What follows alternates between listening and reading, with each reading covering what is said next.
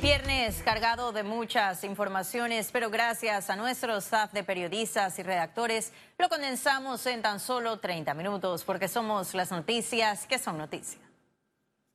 El Foro Pro Reformas Electorales ve con preocupación los cambios a la Carta Magna que emanan desde la Asamblea Nacional.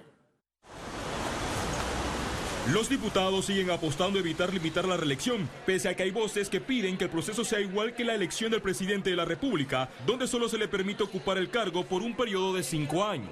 Hay una gran indignación ciudadana por la forma y el manejo con que se dio en, estas, en este primer debate el tema de, de, hay unas propuestas que no tienen no tienen pie, no tiene cabeza. Lamentablemente es uno de los órganos más cuestionados y de menos credibilidad, pasan por su peor momento. El análisis se dio tras la reunión con los magistrados del Tribunal Electoral, donde presentaron distintas recomendaciones tras los comicios del pasado 5 de mayo. Se hicieron una compilación de, de, de de, situaciones que se dieron, que van desde la capacitación de los, eh, de los que están a cargo de las mesas, eh, el TER. Creemos que hay que hacer reformas mucho más profundas que garanticen lo fundamental que es la, el bienestar de la ciudadanía. El debate de los cambios a la Carta Magna chocará en la segunda legislatura con la Comisión de las Reformas Electorales que se instalará en el 2020. Félix Antonio Chávez, Econius. Pleno de la Asamblea Nacional pasó a tercer debate las reformas constitucionales. Se retiraron los artículos polémicos contra los medios de comunicación digitales, el cambio al derecho internacional y las propuestas que tocaban a la Universidad de Panamá respecto al artículo 157 que daba la posibilidad de que los diputados aumentaran el salario. Se agregó solo la palabra principales, quedando el párrafo casi igual en la Carta Magna. Y el 18% de los panameños han pagado sobornos o coimas para recibir servicios públicos, arrojó el barómetro global de la corrupción del 2019. Es que la última vez que se hizo la encuesta, que fue en el 2017, arrojó que 30% de los panameños habían tenido que pagar un soborno para acceder a estos mismos servicios públicos ahora arrojó que 18%. ¿Qué quiere decir eso? Que en el 2017 uno de cada tres panameños tuvo que pagar sobornos y cuando se volvió a hacer la encuesta este año 2019 arroja que uno de cada cinco en seis servicios públicos. El servicio público que los panameños reportan donde tuvieron que pagar más soborno fue la policía. La Junta Directiva de la Asamblea Nacional evaluará la suspensión del salario del diputado Arquesio Arias. El presidente del órgano legislativo, Marcos Casillero, manifestó que ante la decisión de la Contraloría General de la República le pedirán al perredista Arias un pronunciamiento. Además, solicitó que tras la medida cautelar de casa por cárcel por la supuesta comisión de los delitos de violación carnal y actos libidinosos se habilite al suplente Martelo Robinson. Eh, ese es un tema que se va a estar evaluando y si se suspende el salario, créanme que se va a suspender. ¿Tiene la Contraloría potestad para hacer eso?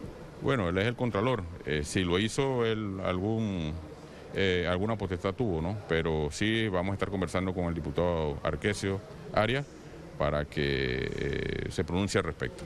tenemos entendido que la Asamblea le pidió que, habilite a su suplente. Claro, si él tiene su suplente, tiene que habilitarlo. Y este viernes venció el periodo de postulación para ocupar el cargo de defensor del pueblo. La convocatoria cerró con la presentación de más de 15 candidatos que llevaron la documentación ante la sede y la Comisión de Gobierno de la Asamblea Nacional.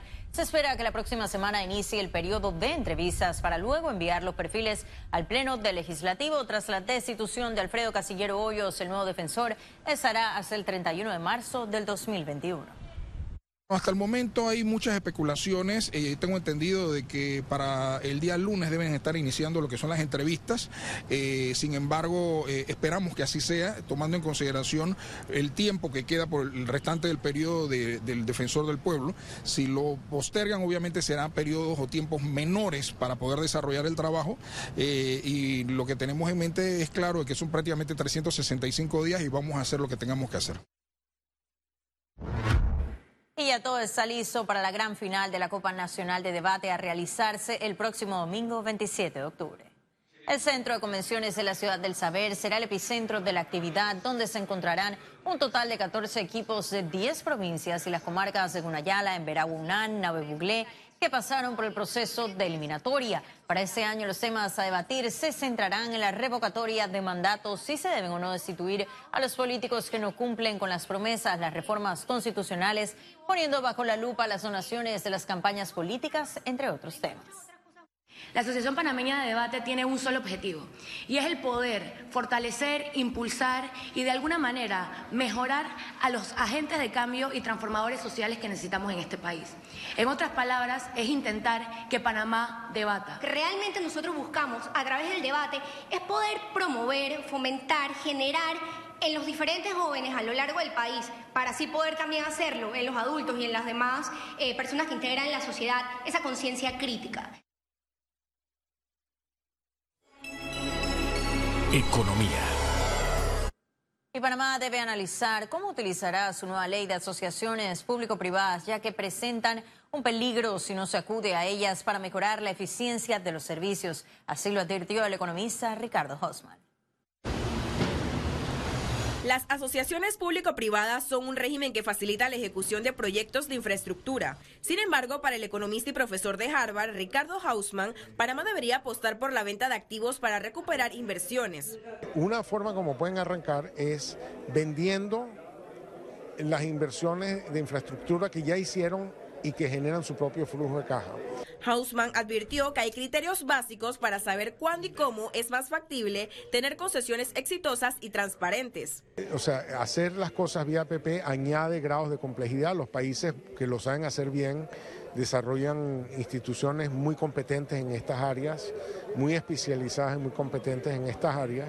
Yo creo que el país podría arrancar rápido rotando cosas que ya tiene. Durante el conversatorio organizado por IESA y Estratego, el sector privado también manifestó su preocupación de que las asociaciones público-privadas sigan siendo vistas como privatización.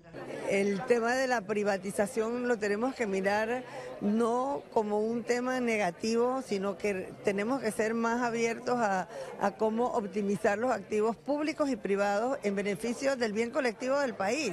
La actividad fue parte de la celebración de los 10 años de IESA en Panamá, una escuela internacional de gerencia. Ciara Morris, Econews. De pronto el...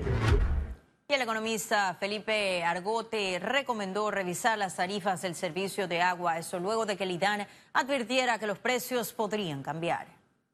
Evidentemente también la estructura tarifaria hay que revisarla porque a mi juicio no puedes cobrarle lo mismo en agua a una persona que está en San Miguelito a alguien que toma el agua para embotellarla y venderla eh, para tener utilidades pero no se trata de hacerle pagar a la gente las incapacidades de la administración del IDAN.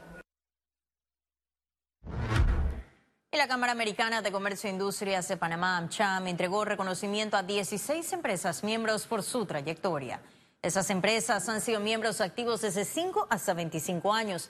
Durante el evento les entregaron placas y abrieron un espacio de relacionamiento Speed Networking para promover lazos de amistad y posibles alianzas de negocios. Además, la Cámara anunció el inicio del proceso de votación electrónica para elegir a los seis nuevos miembros de la Junta Directiva del gremio para el periodo 2020-2021. La votación permanecerá abierta hasta el día que se alcance el 50% de los votos del total de los miembros.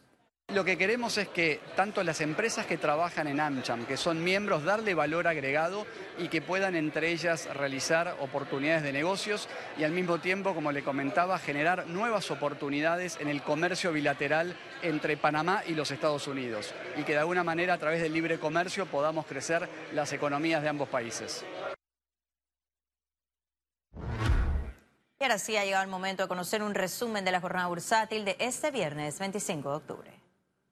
El Dow Jones cotizó en 26.958 con 6 puntos, sube en 0.57%.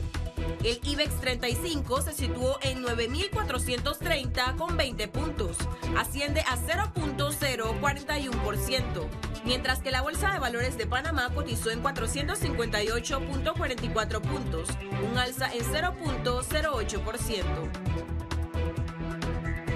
Ahora veamos en detalle el volumen negociado en la Bolsa de Valores de Panamá.